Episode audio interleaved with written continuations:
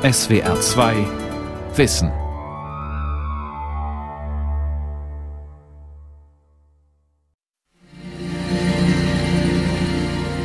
Dies ist unser Manifest.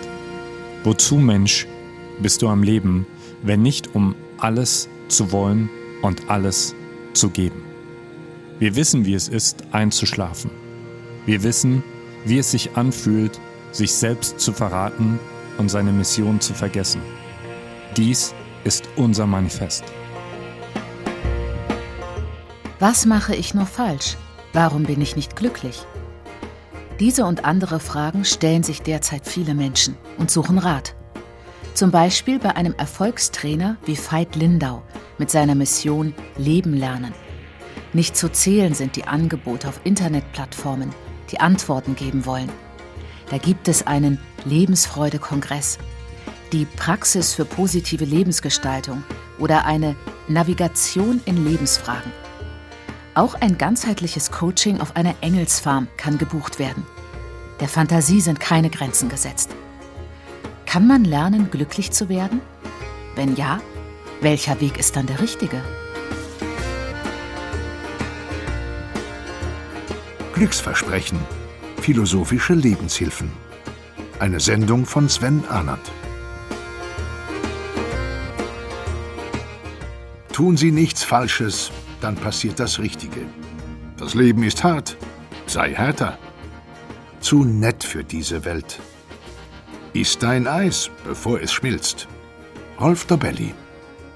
Manche greifen einfacherweise zu einem Buch wie Rolf Dobellis Bestseller Die Kunst des guten Lebens oder philosophischen Ratgebern von Richard David Precht, besuchen das Seminar eines Motivationstrainers wie Veit Lindau oder setzen sich in eine philosophische Abendveranstaltung der School of Life in Berlin. Die Möglichkeiten, sein Leben zu justieren, sich dem Selbstoptimierungstüv zu unterziehen, sind schier grenzenlos. Ist Lebensglück daher nur eine Frage der richtigen Optimierungsstrategie?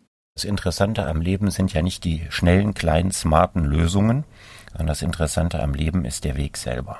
Mit seinem Buch Wer bin ich und wenn ja, wie viele wurde Richard David Precht zum Medienphilosophen par excellence.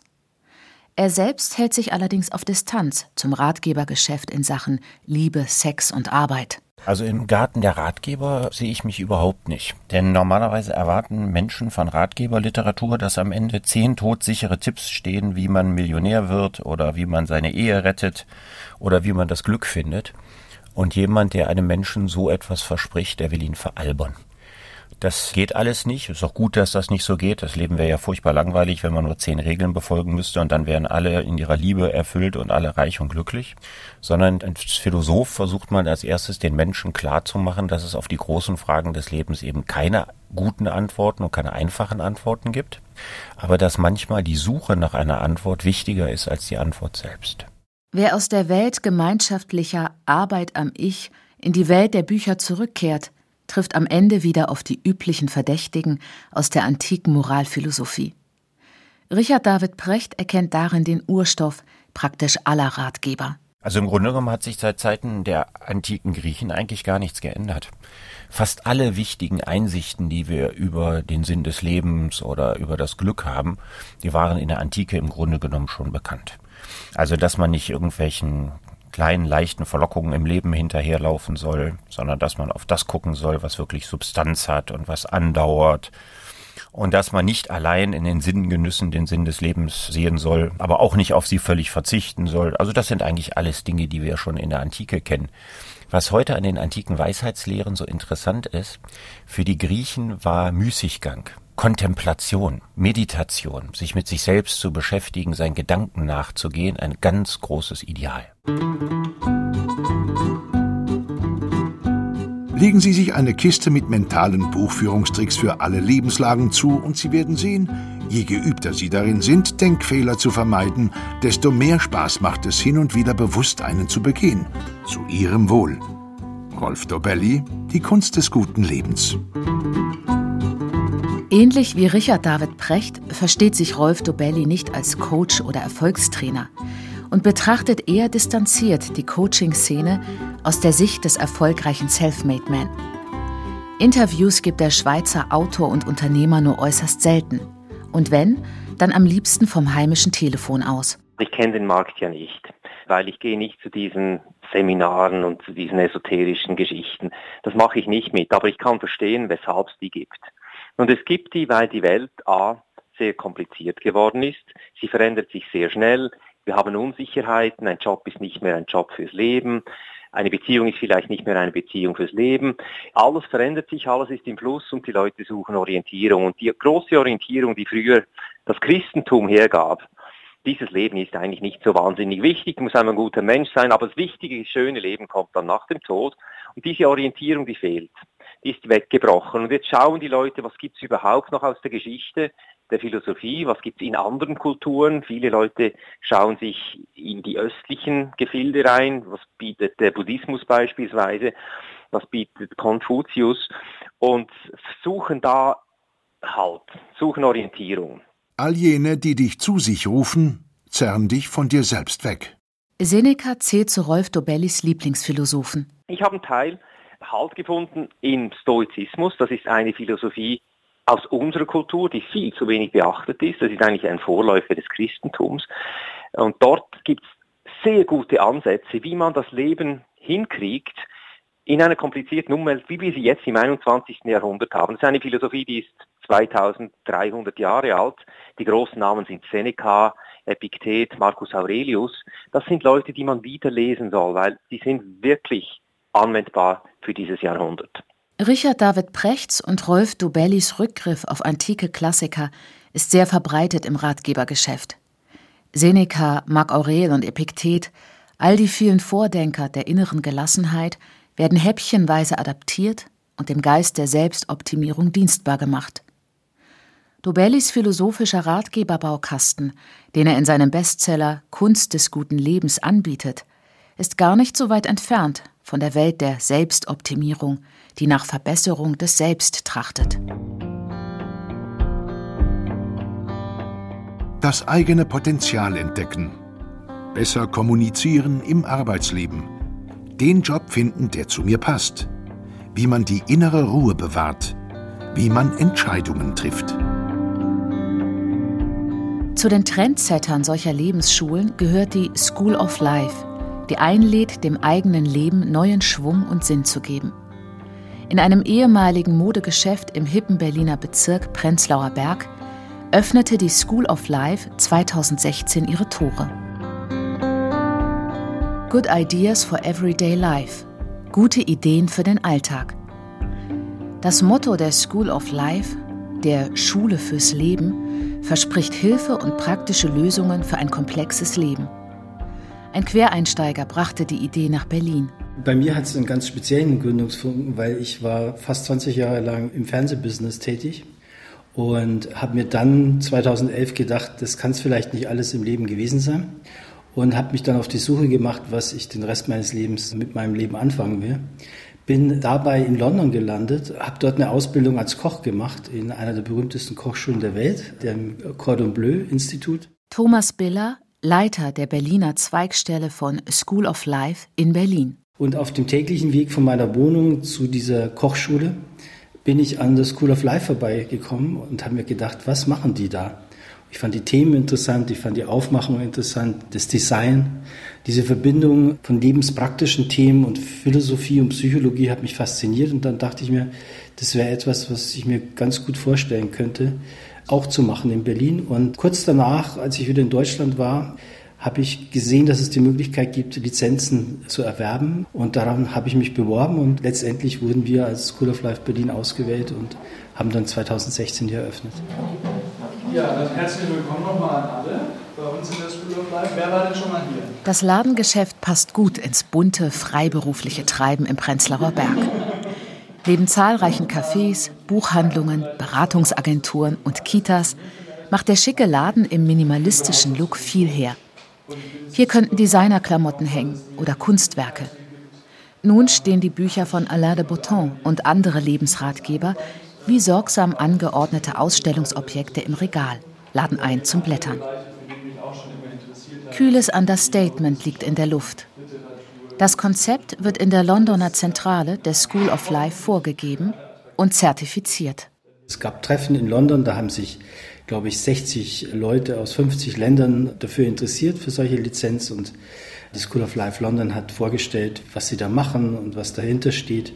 Wir haben uns vorgestellt und letztendlich hat man dann auch eine schriftliche Bewerbung abgegeben mit einem Businessplan, mit Überlegungen, wer das hier macht, welche Dozenten man findet, warum Berlin ein guter Standort ist und das scheint in London eingeleuchtet zu haben.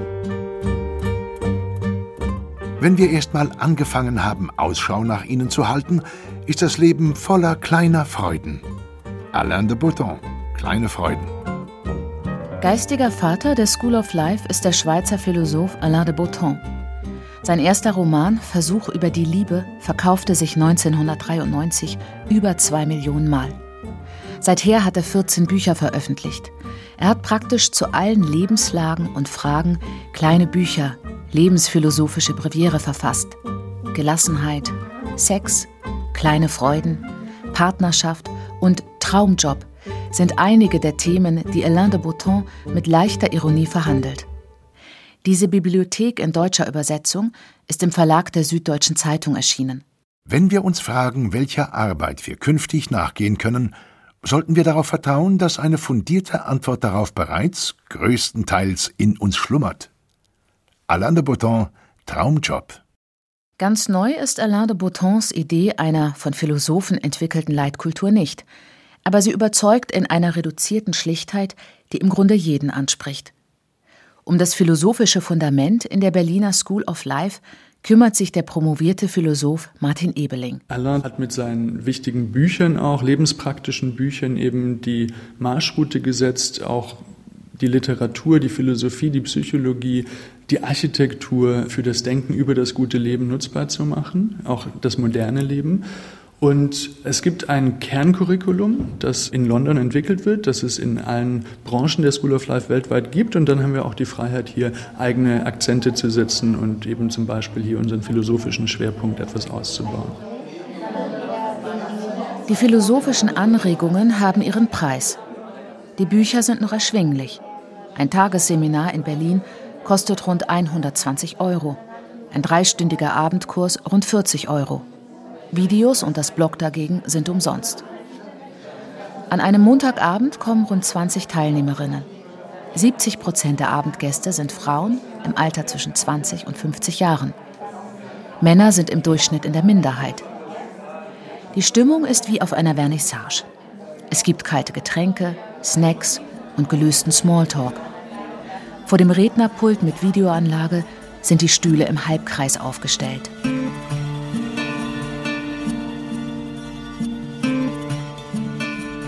Ich habe das nicht als unterhaltend empfunden, sondern ich habe das Gefühl, dass die Leute enttäuscht sind.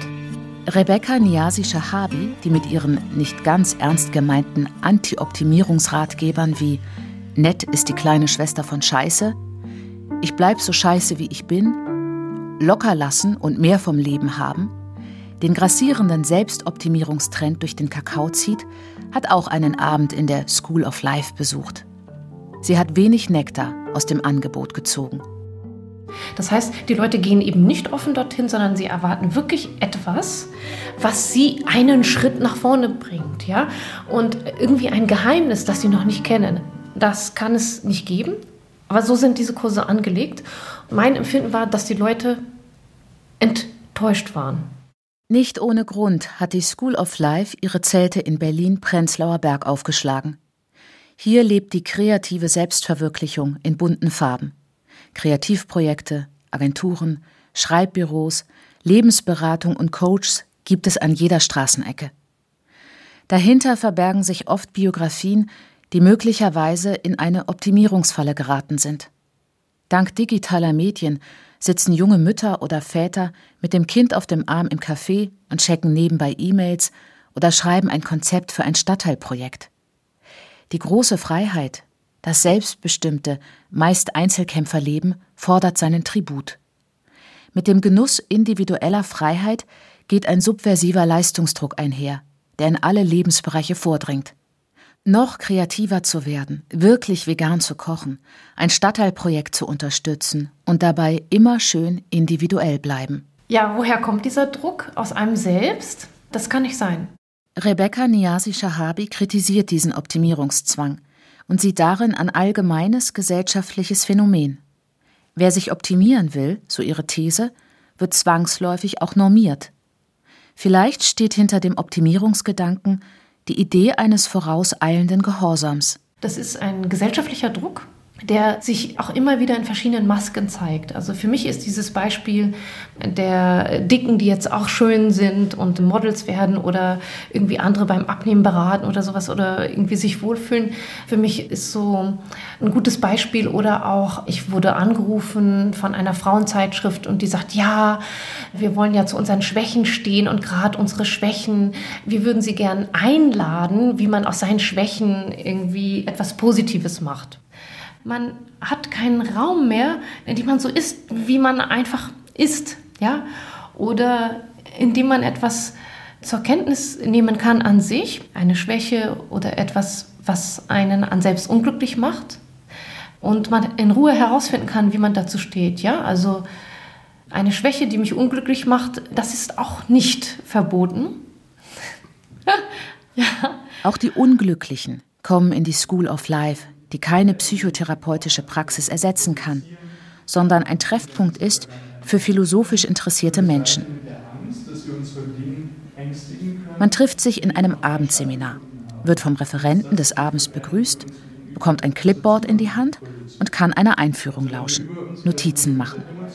Dann beginnt der aktive Teil des Abends. Aus dem Themenangebot wird eine Frage gestellt, die die Gäste schriftlich beantworten. Dann kommt es zur Diskussion. Ein unverfängliches Verfahren, das niemanden aus der Reserve lockt. Persönliche Abgründe tun sich in der Regel nicht auf. Wenn die Frage nach dem persönlichen Erfolg allerdings auf zum Beispiel depressive Störungen eines Gastes trifft, könnte das natürlich einen Konflikt auslösen.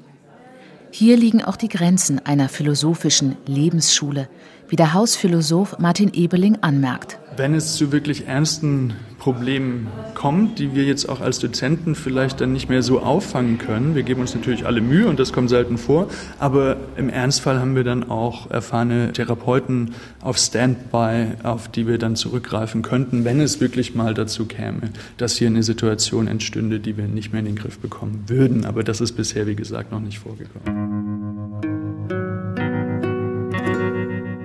Ganz anders funktioniert der Human Trust, der nicht philosophische Inhalte, sondern ein ganzheitliches Motivationspaket anbietet. Eine Online-Plattform, die ein gelingendes Leben im Dunstkreis von positivem Denken und Selbstoptimierung verspricht. Star der Community, die über Videobotschaften, Online-Kurse und Live-Seminare operiert, ist der Motivationscoach Veit Lindau. Ich streife durch deine Träume ich beobachte dich durch die Augen jedes deiner Mitmenschen. Veit Lindau, Jahrgang 1969, ist Animateur für die Seele, ein smarter Unternehmer in Erfolgs- und Glücksfragen. Sein Rezept ist, keine Rezeptur zu haben.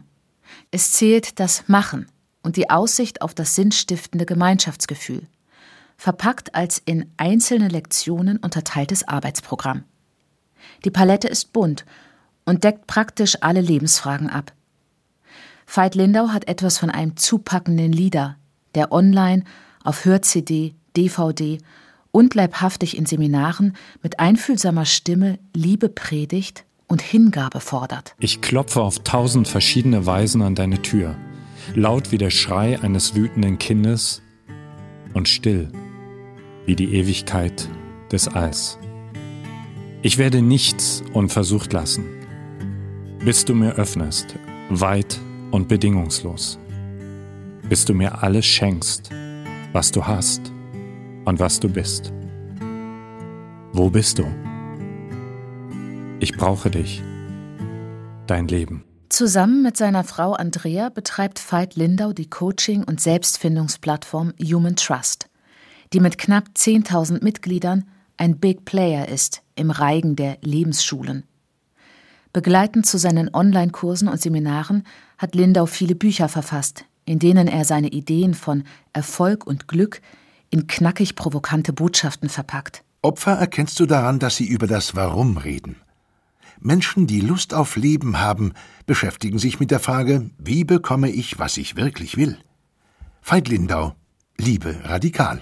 Ich würde sagen, der rote Faden ist immer bei mir gewesen, dass ich ein zentrales Bedürfnis aufdecke, aufspüre, beziehungsweise ein zentrales Problem. Meist beginnt es damit, dass ich merke, ich habe das Problem selbst. Also zum Beispiel meine gesamte Beziehungsarbeit ist daraus entstanden, dass ich der Beziehungsneurotiker vom Herrn gewesen bin und und man dachte, es kann doch einfach nicht sein. Es muss doch möglich sein, dass man das lernt. Und dann habe ich das angefangen, für mich erstmal auszuprobieren und habe dann all das, was funktioniert, weitergegeben. Und ich glaube, ich bin ganz gut, Metakonzepte oder auch wissenschaftliche Erkenntnisse so runterzubrechen, dass es Menschen nehmen können, um es dann in ihrem Alltag umzusetzen.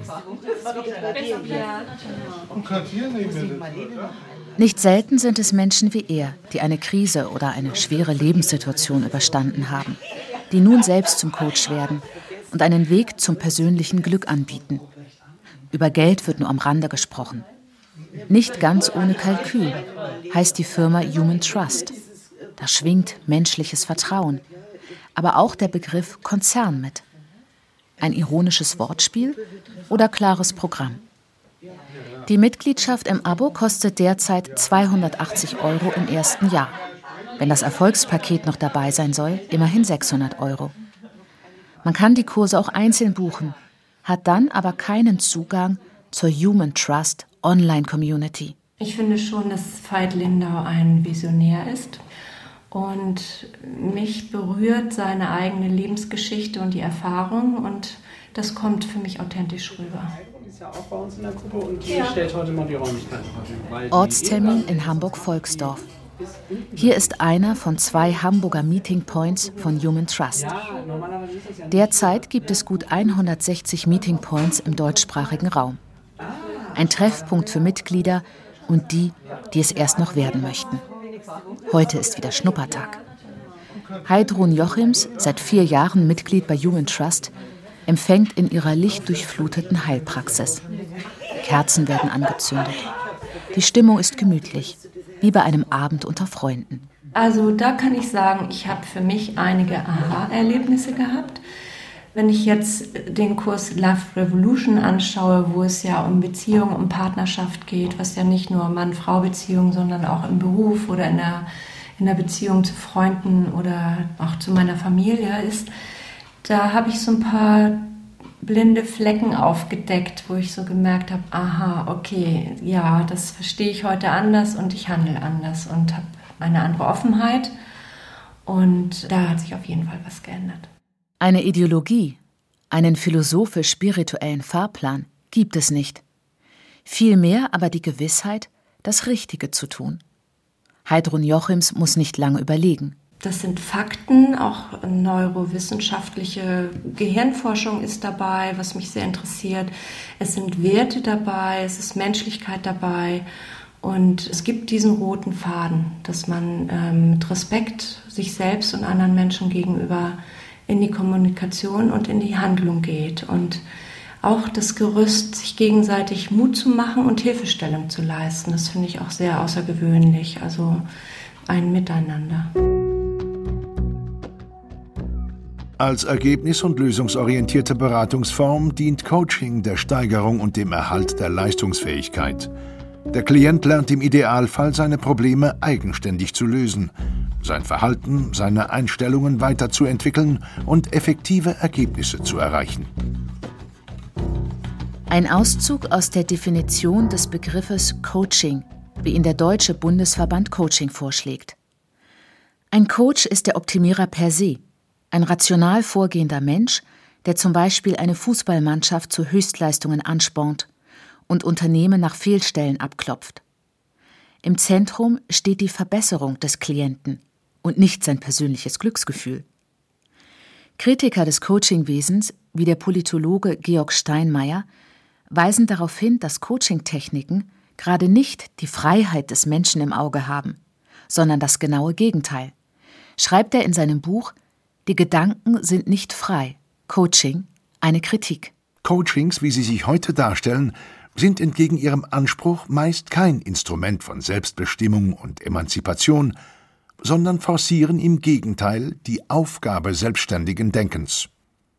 der flexible und widerstandslose Mensch, der sich und seine Überzeugungen stets nach Maßgabe ökonomischer Verwertbarkeit anpasst und einer Gesellschaft oder eines Staates nicht mehr bedarf, ist das offensichtliche Ziel gängiger Coaching-Verfahren.